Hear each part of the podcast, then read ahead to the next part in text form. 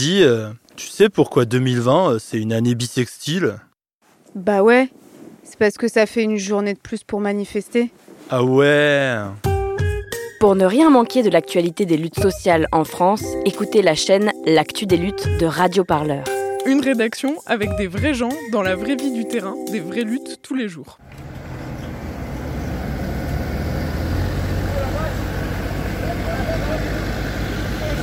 Le 8 avril dernier, en plein confinement face à la pandémie de coronavirus, la zone à défendre de Bretignolles-sur-Mer, en Vendée, était expulsée.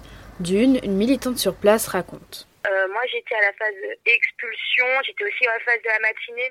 Il y a eu une arrestation d'un copain due à une destruction de matériel par rapport à une voiture qui a écrasé un chiot euh, d'un copain euh, sur la ZAD. Dans l'après-midi, il y a deux drones qui ont survolé la, la ZAD de la Dune. Ça s'est passé très très vite. Hein. En vrai, c'est c'est voilà le contrôle d'identité deux par deux et après on a été emmené dans des voitures différentes. On nous a expliqué que c'était euh, pour euh, choper euh, une, une des personnes et que pour vérifier si on était si on faisait pas partie, si on n'avait pas été identifié sur l'incident de la matinée. Euh, moi, j'étais à Chantonnay, du coup, c'est à plus, à plus d'une heure de Bretignolles. Et du coup, en fait, euh, bon, après la vérité d'identité, ils m'ont dit clairement euh, démerde-toi et enfin, voilà, j'ai aucune voiture pour me ramener en période de confinement. Ils m'ont juste fait un papier dérogatoire. Et sinon, il y a, y a, des copains qui n'ont pas reçu ce document-là. Et j'avais plein d'appels, on m'a, on me donnait les informations au fur et à mesure. Et c'est que après que j'ai appris pour les fourgons que, que les cabanes brûlaient voilà. J'ai eu énormément de chance en fait. Euh, enfin, il était un peu plus de 22h30. J'ai juste euh, fait du, j'ai fait du stop et je suis tombée sur euh, une voiture. Ils m'ont amené dans, leur appartement, puis après ils m'ont ramené à Bretignolles. C'est complètement dégueulasse, c'est intolérable. Enfin, ils ont, ils ont fait ça, ils nous ont mis en danger. on aurait pu avoir des contaminations et en fait, ils nous ont clairement mis à la rue. ils nous ont délogés.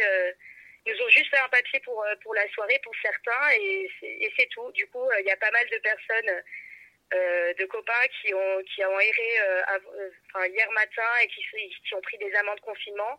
Mais en fait, enfin il y en a, on ne savait pas trop, enfin beaucoup qui savaient pas trop où aller. Et voilà, c'était juste nous mettre en danger, nous déloger sans sans se, se demander notre devenir. Donc voilà.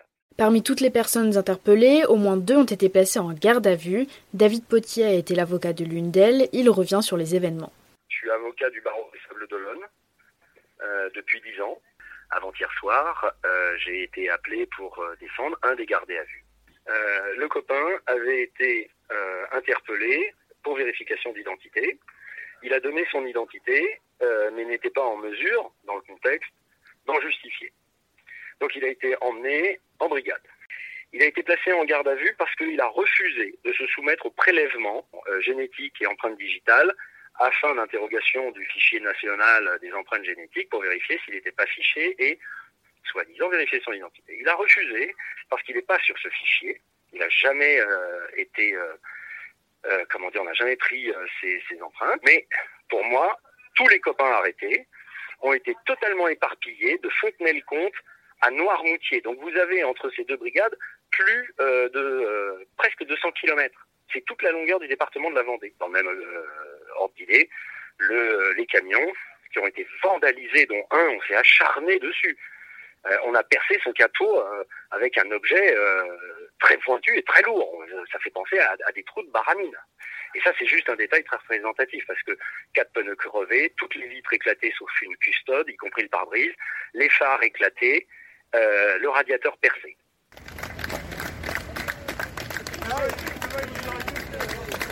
Ces applaudissements, ce sont ceux des bénévoles mobilisés par la mairie pour immédiatement déblayer et brûler les habitations de la ZAD. Dans cet extrait du média local Le Journal des Sables, ils applaudissent les voitures de la gendarmerie. David Potier dénonce une prise de risque à travers cette opération.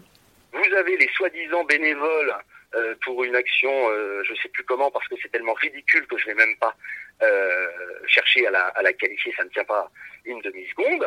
Tous ces bénévoles, 70 personnes, dit-on, moyenne d'âge plus de 50 ans, même s'ils le méritent pas. J'estime qu'ils se mettent en danger.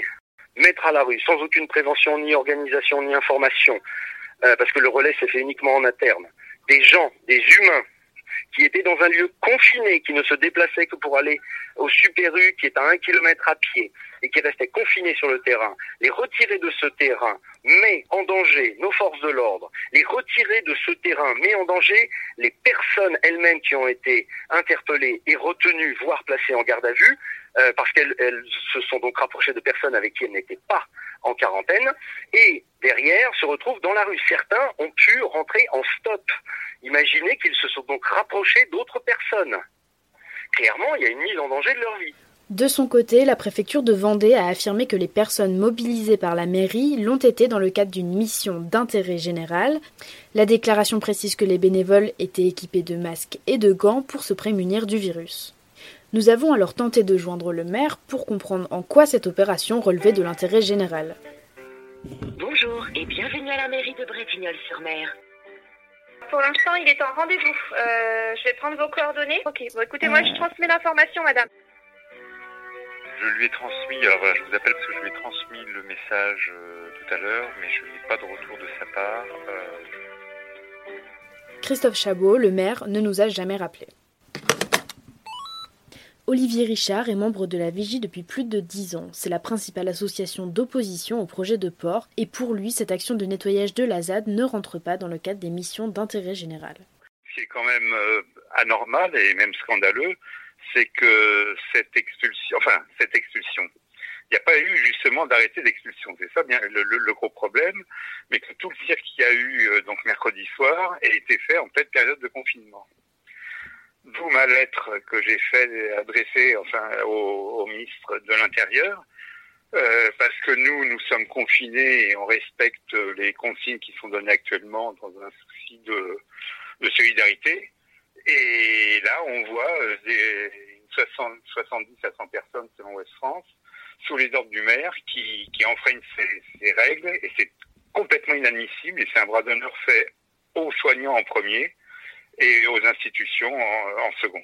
Quand on reprend exactement l'intitulé et le pourquoi, il y a un questionnement qui a été fait auprès du ministère de l'Intérieur qui précise très précisément les cas dans lesquels c'est employé. On n'est pas du tout dans ce cas-là.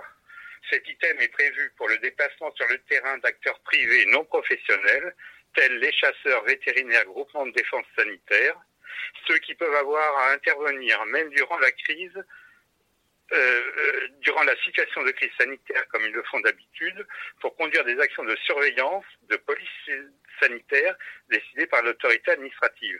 Surveillance de la faune, lutte contre la peste porcine, contrôle de, de certification de la chaîne alimentaire. Point. Selon les autorités, l'expulsion a été décidée après une altercation au sujet d'un chien écrasé. La voiture d'un voisin de la zone occupée aurait été dégradée et pour ces faits, deux personnes ont été condamnées en comparution immédiate à 8 et 10 mois de prison ferme. Ils ont été immédiatement incarcérés, comme le rapporte le quotidien Ouest France. Les anciens occupants et occupantes de la ZAD ont dû être relogés en urgence par des soutiens locaux. Dans un communiqué, ils dénoncent cette vaste opération. Euh, bah, moi, c'est Renard ça me laisse sans voix. C'est en plein confinement que des civils puissent brûler des affaires personnelles et des cabanes. Enfin, comment, comment, comment 70 personnes peuvent faire le travail de la police? La police est partie à 20h, les cabanes ont brûlé après. La mairie, elle, évoque une libération inattendue du site. Elle précise que dans ce contexte sanitaire, la reprise des travaux ne serait plus à l'ordre du jour. Les opposants et opposantes demandent toujours l'abandon du projet. Ils risquent de détruire 150 mètres de cordon dunaire, empiéter sur la zone humide et augmenter les risques de submersion marine. Certains et certaines ont aussi décidé de porter plainte contre X pour dégradation, vol et mise en danger de la vie d'autrui. Radio Parleur, le son de toutes les luttes. Écoutez-nous sur radioparleur.net. Vous avez pleuré pour Patrick Balkany? Alors vous aussi, défiscalisez en faisant un don à Radio Parleur. Ça se passe sur radioparleur.net slash don.